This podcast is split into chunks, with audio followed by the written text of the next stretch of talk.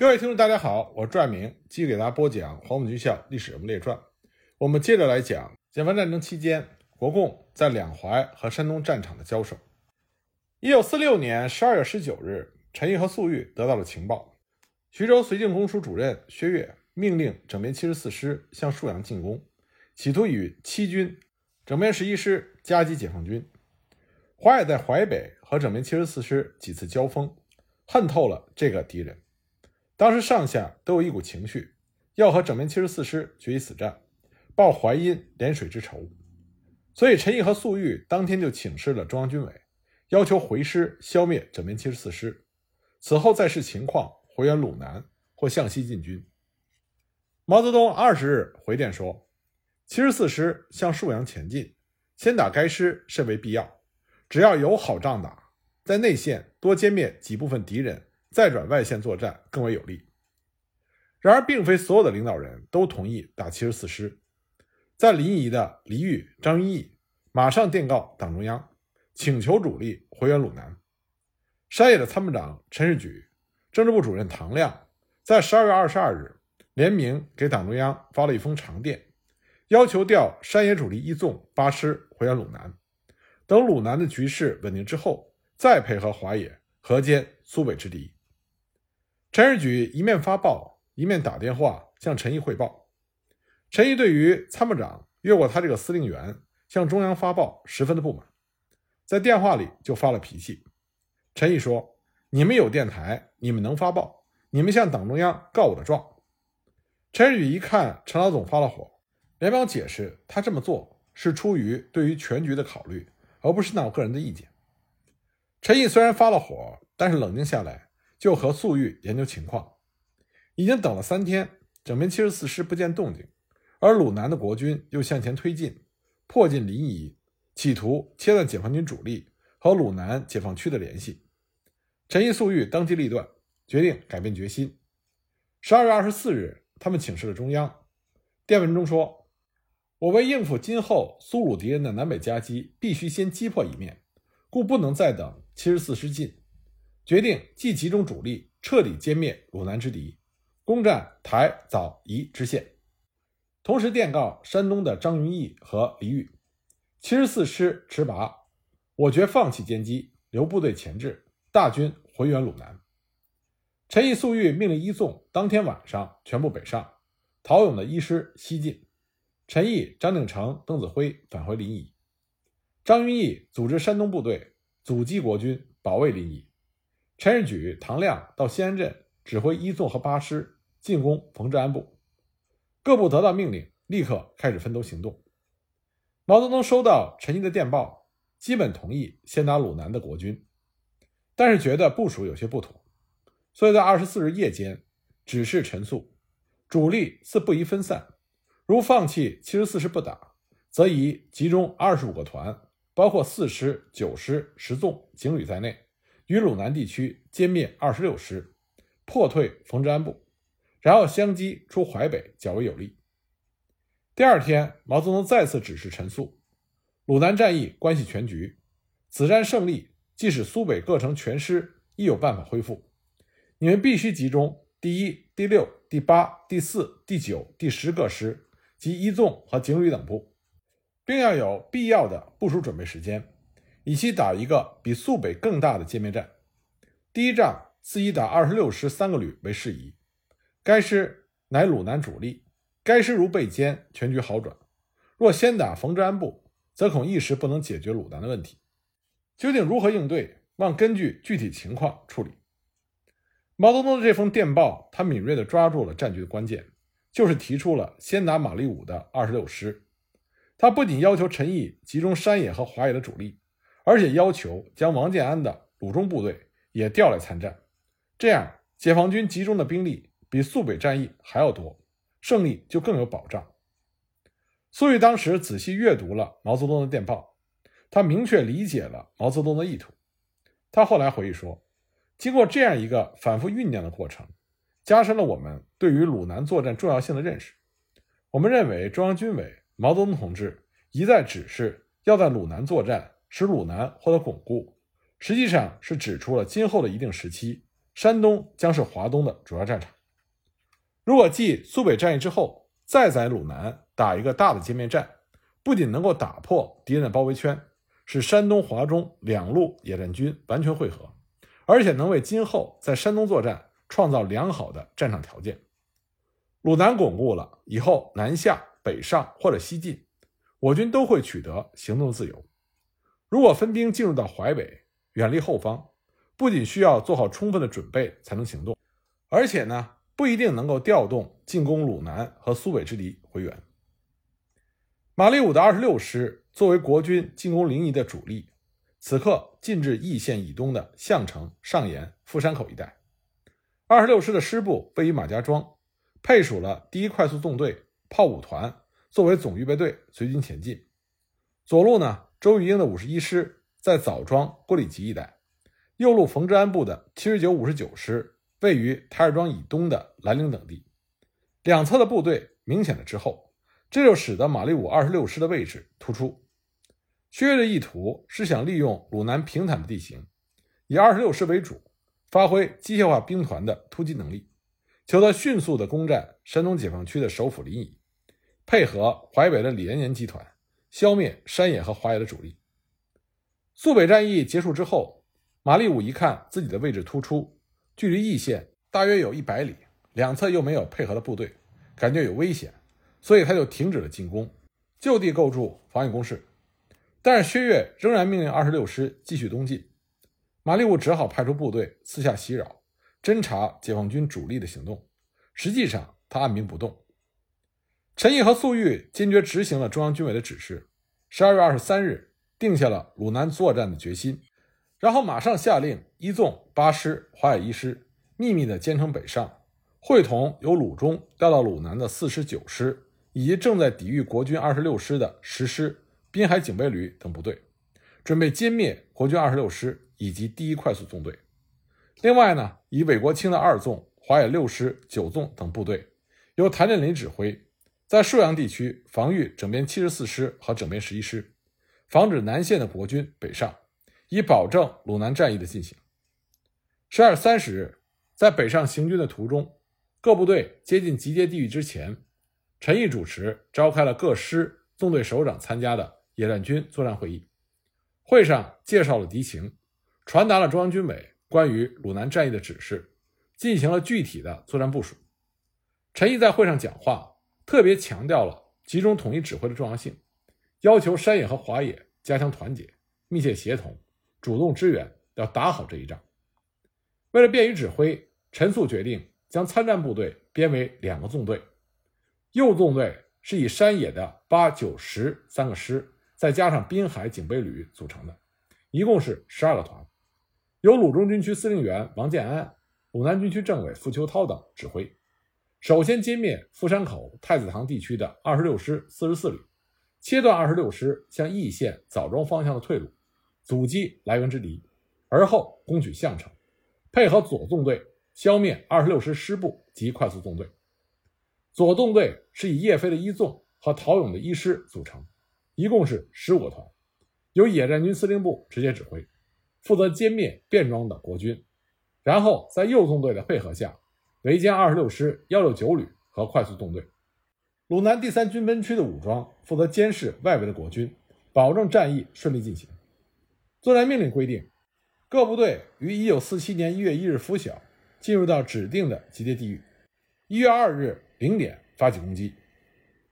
马立武并不傻，从十二月二十八日起，他的侦察分队就不断的向他报告。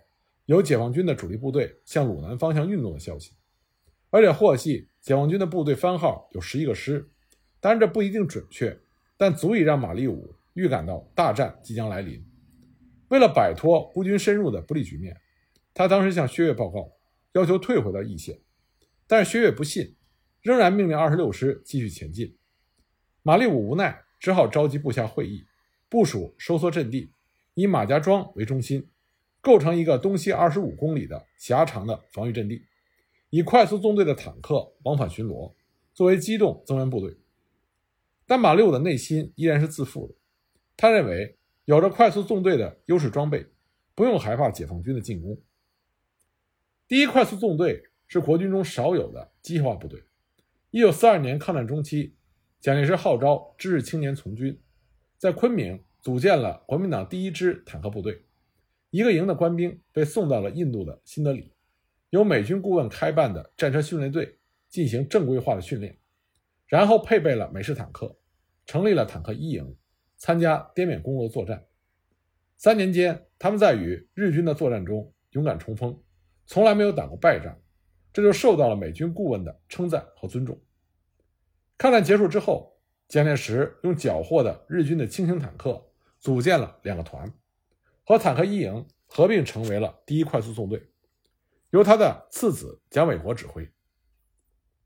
蒋纬国身份特殊，所以并没有亲临前线。在徐州随同二十六师行动的快速纵队是由步兵八十旅、炮兵第五团、坦克一团一营、搜索营、工兵营、汽车团等部队组成。坦克一营有美式的中型和轻型坦克三十六辆，士兵的军装、皮靴、用具。都是完全的美式装备，论技术、战斗力和速度，都是国军中第一流的。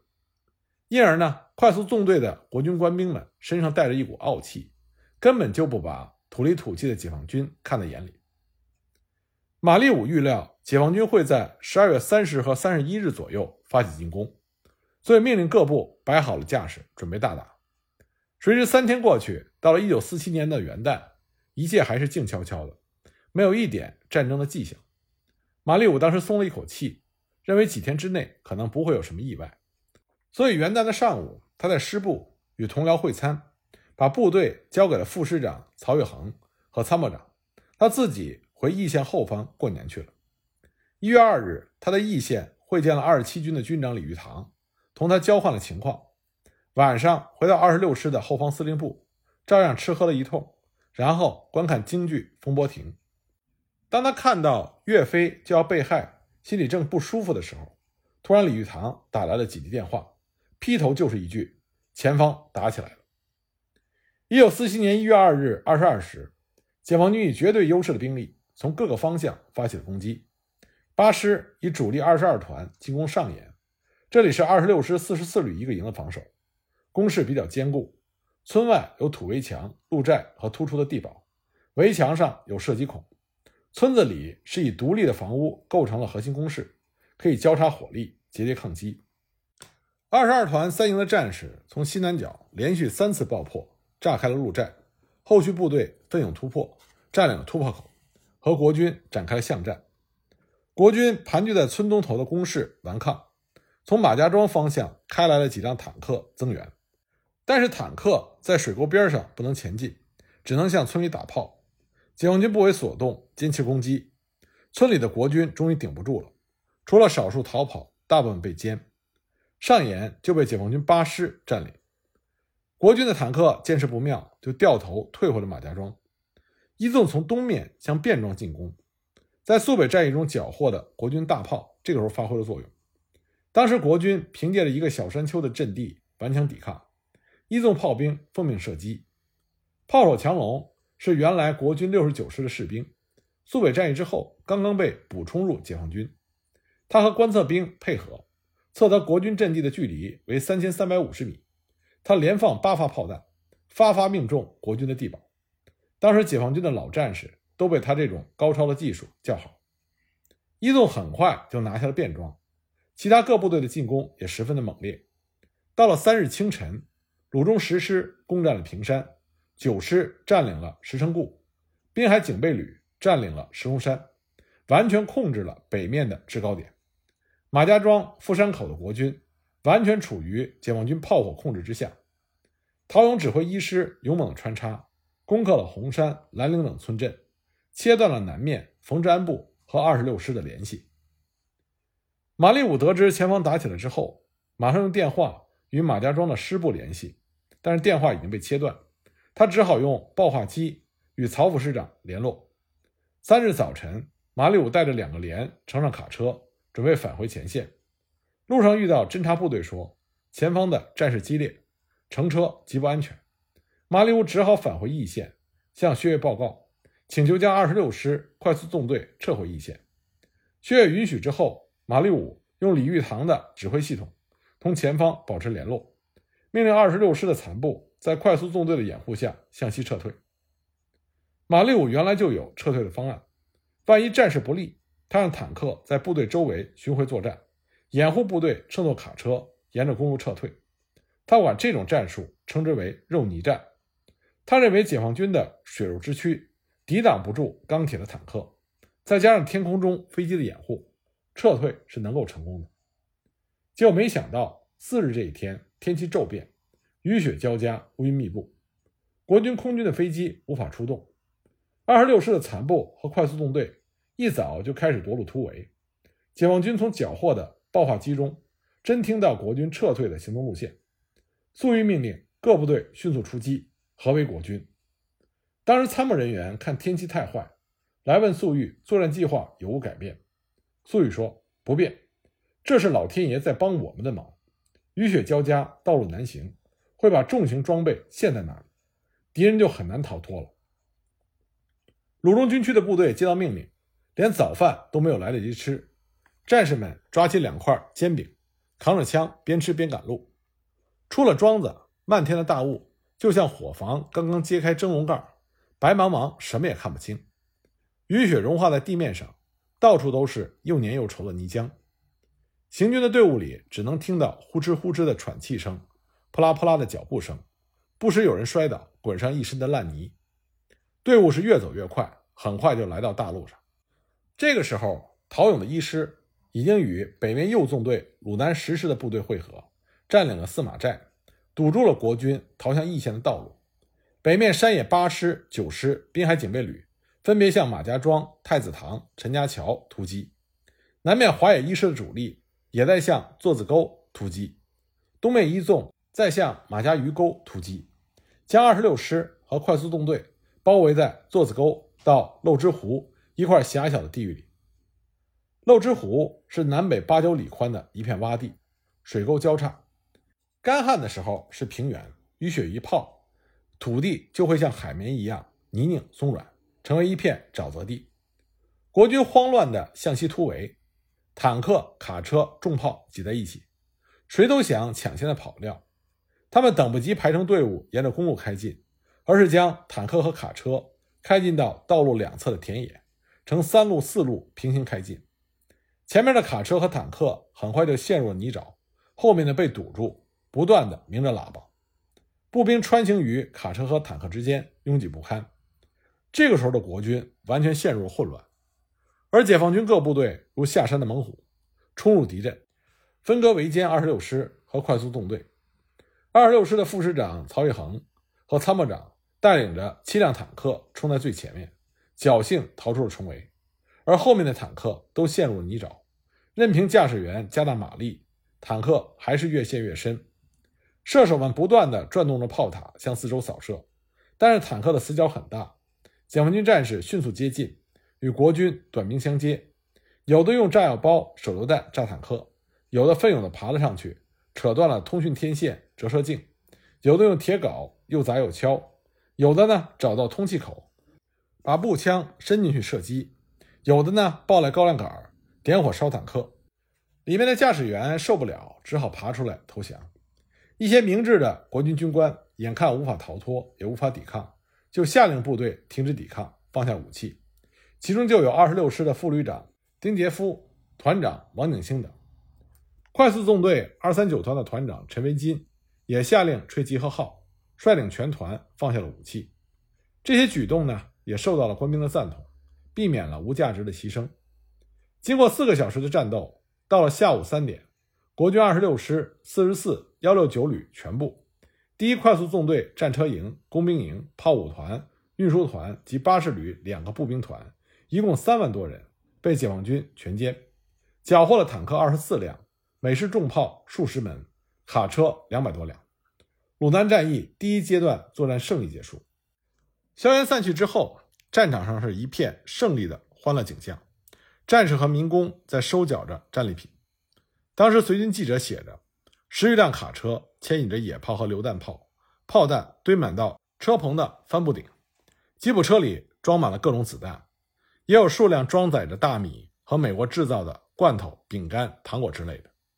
向南瞭望，原野上好像布满了无数的黑点。向前走去，在广阔的七里多路的平面上，都是敌人留下来的物资。在这些装运的卡车侧旁，有的写着汽车队的符号，有的用白漆写着炮五团的字样。一个刚刚解放过来的国军告诉我们，卡车拉的是重炮，这次战斗一炮也没有打，就送到贵军的手里了。几个站在坦克前的八路军战士用幽默的语句讨论着，说老蒋又把山炮、野炮和坦克送来了。干部和战士们在分拣着堆积如山的炮弹、子弹、军用物品，要把这些军火马上补充到各部队，用于下个阶段的作战。战士们看着炮弹作难，因为上面标的都是英文，不知道做什么用的。干部中有懂一点英文的派上了用场，他们把 H 记号的穿甲弹和 F 记号的燃烧弹分开放，然后根据炮的型号分配。这些刚送来的炮弹，没过几天。在攻打易县枣庄的战斗中，又都打回到国军的头上，这对于蒋介石是一种绝妙的讽刺。山野实施的战士们在泥塘边拖拉着坦克，而原来国军的驾驶员则在坦克里面加大马力，坦克发出了阵阵的吼声。二十多个战士在后面使劲的推，但由于坦克陷得太深，怎么也开不动。战士们从村里扛来了门板、高粱杆垫在底下。但沉重的坦克压碎了门板，又陷了下去。大家十分的着急，有的人就说拉坦克比打坦克还难。后来呢，在场的团长灵机一动，派人找来会开汽车的俘虏，开过一辆中吉普，大家把坦克上的钢绳套在吉普车的挂钩上，吉普车坦克同时开动，战士们在后面再使劲一推，终于把坦克从泥塘里拉了出来。粟裕带着司令部的几位参谋来到战场视察，看到干部战士们在寒风中打扫战场，有的指挥俘虏兵开汽车，有的推拉大炮，有的在搜集武器弹药。不少同志激动地对粟裕讲述着打坦克、捉俘虏的经过。接着呢，陈毅、张鼎丞、张云逸也来到了战场。有一些被俘的国军坦克兵就说：“我们在印度和缅甸打了三年，一直是向前冲的。”美国人对我们也看得起，想不到今天会败得这么惨。陈毅当时非常开心，还赋诗一首，诗是这么写的：“快速纵队走如飞，印缅归来自鼓吹。鲁南泥泞行不得，坦克都成废铁堆。”当然，陈毅还特意在一个被缴获的坦克前与同行人员合影留念。经过清理，上千名被俘的国军快速纵队的坦克和卡车的驾驶员。被集合起来，排列成整齐的队伍。解放军一位指挥员宣布，他们会被作为解放战士加入到解放军的行列。就这样，这些解放战士发动了自己的车辆，一百多辆卡车拖着重炮，首尾相接的向后方缓缓开去。深夜时分，当坦克开到临沂城的时候，全城的人都跑到北城门来看热闹。临沂就像过节一样。到处洋溢着喜庆的气氛。解放军后方兵站专门设宴招待了加入解放军的快速纵队的驾驶员，这让他们非常的感动。鲁南战役第一阶段作战结束之后，解放军认真总结了歼灭国军快速纵队的经验。山野的参谋长陈士举在《快速纵队之歼灭》一文中总结说：“战斗的经过是这样的，机械摩托必须依靠步兵配合掩护。”步兵又以机械摩托化作为依靠，结果越深入解放区，步兵越增加累赘，机械摩托化也越受限制，地形、道路、油路供应、后方补给都遭到我军民兵和地方武装的不断的破坏袭击，甚至其处境比骑兵还会更糟。我们这次采取了集中优势力量，首先包围歼灭国军的步兵二十六师两个旅，来孤立包围快速纵队。